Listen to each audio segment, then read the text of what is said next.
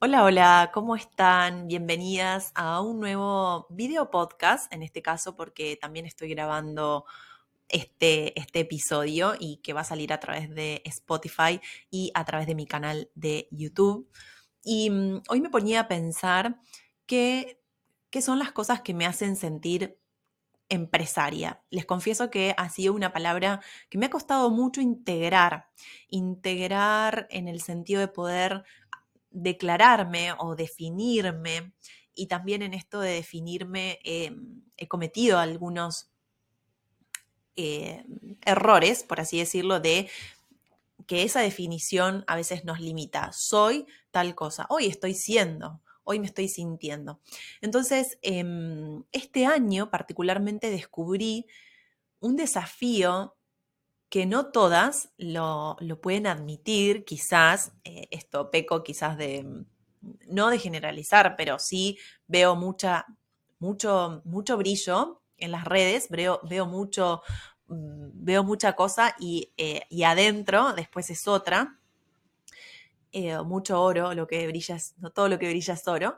Y, mm, y el gran desafío que me di cuenta que muchas dueñas necesitan superar es el del ser y el parecer, es decir, soy lo que parezco, soy lo que demuestro, ¿no? Entonces, em, yo soy desde siempre, para mí ha sido uno de los valores fundamentales de mi vida la transparencia y eso me ha llevado por caminos que quizás eh, me han limitado, que quizás me han eh, cerrado puertas, porque ser transparente y ser honesta y decir las cosas de frente y al grano a muchas personas no les gusta, las hace sentir incómodas o las hace sentir mm, y, a veces eh, también soy un poco dura y porque eh, el otro día leía mi carta natal, que soy virginiana con ascendente en Aries, y, el, y, ese fuego que, predomina en mi carta natal, casi en un 60, en un 70%, es un fuego de acciones, un fuego mm, que, que, va para adelante, es muy impulsivo. Entonces,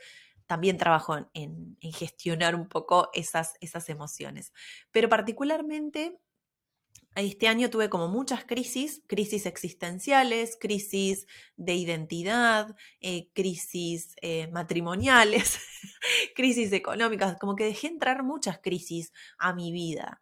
Y, mm, ahora viviendo en Argentina, también muchas veces dejamos entrar las crisis políticas, las crisis económicas, pero ahora he tomado la decisión de mm, dejar, dejar atrás eso, dejar y hacerme mm, que, dejar entrar las crisis que realmente a mí me van a, me van, se van a convertir en esto de la oportunidad, ¿no? Porque no todas las crisis, eh, es muy liviano decir que cada crisis hay una oportunidad, pero mm, dejé entrar algunas crisis porque las, las necesitaba, necesitaba poder, poder descubrirme en nuevos roles, poder entender que, mm, que, bueno, que a veces necesito caer para resurgir, necesito mm, que varias cosas o varias capas de mí se, se mueran, ¿no? Y eso es duro. Pero particularmente hace un par de años, donde yo empiezo a hablar y a cambiar mi comunicación dirigiéndome más hacia las mujeres eh, y donde busco esta, esta misión que me enciende, que en un momento se encendió en mí, que es, yo quiero ser independiente. Mi mamá me crió para que que yo pueda ser independiente económicamente y no dependa de nadie. Y de repente me fui encontrando con que muchas mujeres no lo son, de que muchas mujeres no se separan porque eh, necesitan eh, ese apoyo económico de parte de su pareja. Me encontré con que muchas mujeres tienen limitaciones propias de, culturales y, de creencias y de mucha falta del trabajo de mentalidad eh, que tenemos las mujeres el otro día escuchaba en una, en una reunión que, eh, donde decían que los límites geográficos no limitaban. No limitaban, que no nos teníamos que limitar porque yo nací en Latinoamérica, porque yo nací eh, en Argentina, en África, lo que fuera. Y eso no, no estoy del todo de acuerdo, porque el sistema donde nosotros vivimos el ambiente condiciona, condiciona nuestras, nuestra, nuestro accionar, condiciona un montón de cosas. Para mí, siendo del interior, no es lo mismo que vivir en Buenos Aires, porque yo para poder acceder a un evento, para poder em, ir a una capacitación o lo que fuera, tengo que hacer una logística impresionante, o sea, tengo que ver dónde van a quedar mis hijos, quién me puede llevar, eh, cuántas horas me va, a llevar. O sea, que no es lo mismo una persona que vive en Buenos Aires que una persona que viva en el interior, eh, y no es lo mismo una persona que viva con miles de crisis económicas en Latinoamérica, en Venezuela, eh, Ecuador, Perú, etcétera, en relación a, personas que viven en países más estables, donde no están expuestos a diferentes eh, factores o condicionamientos. Entonces, me parece que se habla muy liviano de mentalidad, de mujeres, de dinero, de, soy empresaria, soy exitosa, pero por detrás de esas, de, esas palabras y esas declaraciones, hay eh, muchas capas, muchas, muchísimas, que cada una va a entender o se va a ver reflejada en función de, su propia historia. Yo creo que todo nos, condiciona, hay un, condicionamiento, pero que nosotras también tenemos la posibilidad de condicionar ese sistema, cambiando nuestras creencias, trabajando en nosotras, eh, buscando salir, porque hay miles de ejemplos de mujeres también que han sido muy exitosas o muy em, han logrado tener una empresa sólida, viniendo de lugares que quizás eh, no tenían ni siquiera familia de empresarios y demás. Entonces, hay de todo, pero no hablemos con liviandad determinadas cosas por las que no sabemos qué, pasamos. Entonces, volviendo un poco al eje, porque estoy hablando muy, eh, muy sin guion y muy espontánea, pero lo siento así. Les quería compartir en este, mm, en este, episodio cortito, porque estoy en el marco del lanzamiento, si, si, ya lo vieron, del evento de Gestión Day, que es parte de una misión muy, que viene, todo, todo se relaciona con todo, porque soy como esto, ¿no? Una emprendedora del interior, hacer un evento en Buenos Aires, con lo cual para mí ha sido salir completamente de mi zona de confort. Ese evento que se llama Gestión Date, si no lo vieron pueden ir a, ver a mis redes, se trata de cultivar una visión 360, son para, para que podamos sentirnos merecedoras de ser empresarias. Queremos ser empresarias, pero ¿qué nos hace sentir empresarias? ¿Quién se siente empresaria? ¿Vos te sentís empresaria? Yo te voy a contar lo que a mí me hace sentir empresaria, qué es lo que me hizo sentir y por qué elevé ese, ese, ese rol. ¿Por qué no es lo mismo decir soy emprendedora que ser empresaria? no es lo mismo decir que tengo un proyecto que tengo un negocio. No es lo mismo decir que tengo un negocio que tengo una empresa.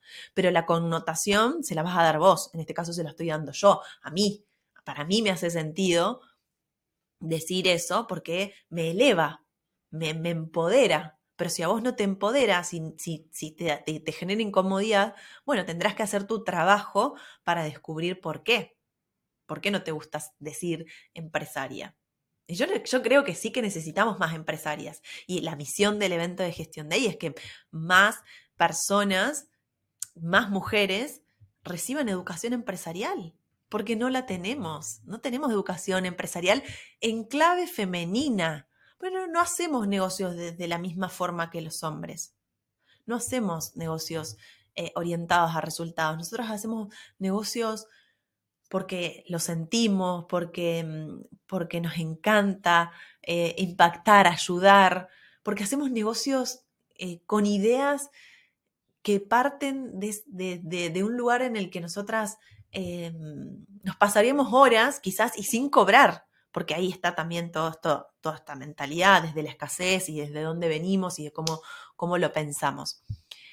Los varones, no digo que los varones no hagan negocios, eh, no compartan esta visión de hacer negocios desde la esencia, desde, eh, desde el impactar en más personas, porque hay miles de emprendedores con, esos e, e, e, ejemplares desde ese lugar. Pero me pasó que el otro día tuve una reunión para hacer una alianza estratégica con dos personas varones. Y cuando yo les hacía mi propuesta, em, estos varones me dijeron que lo que yo les proponía no les iba a impactar en resultados, porque mi comunidad era chica o porque no tenía eh, el alcance o el engagement que, mm, que, ellos quizás necesitaban o eh, te lo cuento, los invité a que puedan participar del Gestión Day como emprendedores tecnológicos y muestren su solución tecnológica, porque parte del evento, en el evento hay una sección donde quiero que más... Em, donde mostrarte soluciones tecnológicas que te ayuden a gestionar mejor. Y ellos me dijeron que no, que no participan o que no les ha dado resultados participar en eventos. Entonces, lo que pensaron estos emprendedores, estos fundadores, estos dueños, gerentes, en realidad eran gerentes o jefes, eran si iban a tener resultados, no si me iban a ayudar a mí, que soy una emprendedora chica em, del interior, una empresaria.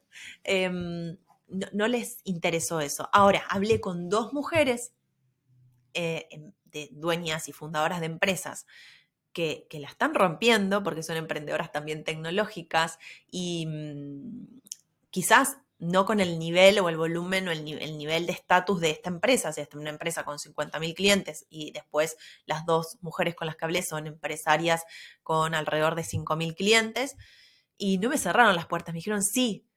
Y no solamente sí, me apoyaron en el evento y van a ir y, eh, entonces yo siento que cuando estoy con mujeres me conecto desde otro lugar porque puedo mm, puedo sentirme acompañada, empática. Liderar en femenino es eso, es liderar desde la escucha, desde la empatía.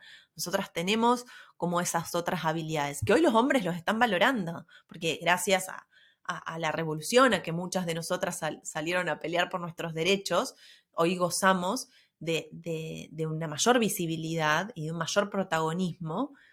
Y eso hace que las empresas cada vez vean que nosotras al liderar en femenino o nuestra, nuestra femenidad puesta en el liderazgo hace que seamos personas que, eh, además de estar orientadas a resultados, porque yo no digo que no estoy orientada a la rentabilidad y a los resultados, todo lo que hago tiene la transversalidad de, la ganancia, porque me parece que así lo veo.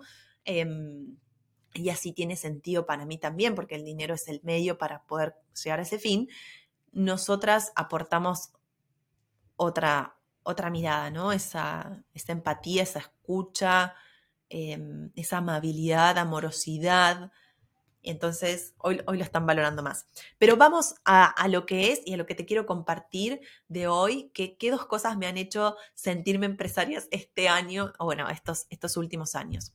Dos cosas claves. Una es la gestión del dinero haber implementado el sistema de las ganancias primero y el haber separado continuamente durante más de tres años el dinero, algo tan básico y que yo decía, ¿cómo no lo, no lo pude haber hecho antes? Bueno, la conciencia se despierta, se despierta en cada una, en, en, cada momento.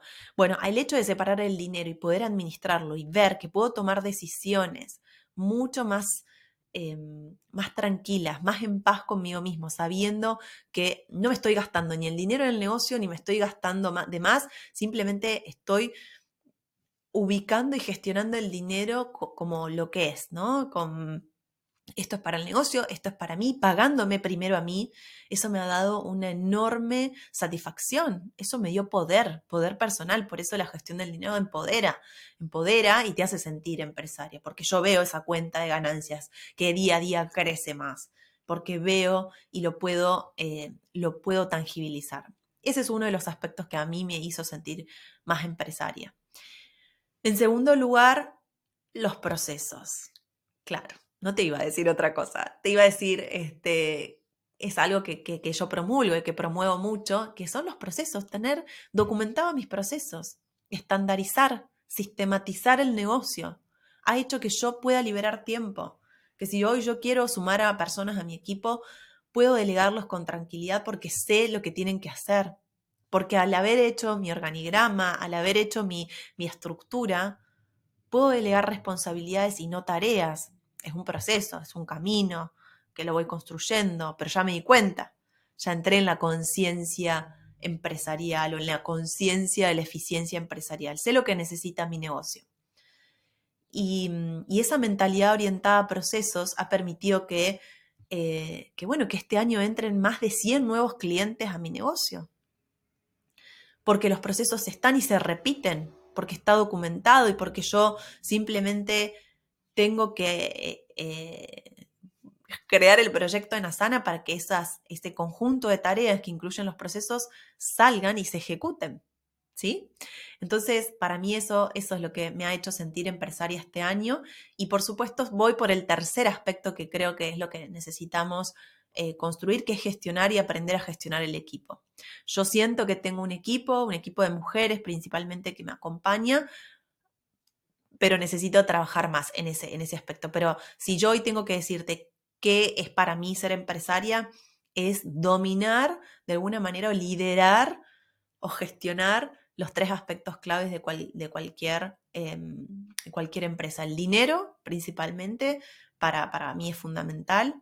Los procesos, la mentalidad oriental, la estructura y el equipo, ¿no? Y que el proceso algo muy importante que no dije es que los procesos, como te dije, bueno, me permitieron que, ingresen más de 100 nuevos clientes este año y que haya atracción comercial, que haya ventas, sin que yo tenga que estar pendiente en las redes sociales, porque si vos me seguiste este año probablemente has visto que no estuve tan expuesta, o si lo estuve fue en momentos puntuales donde yo sé que tengo que salir a vender y tengo que salir a exponerme en lanzamientos.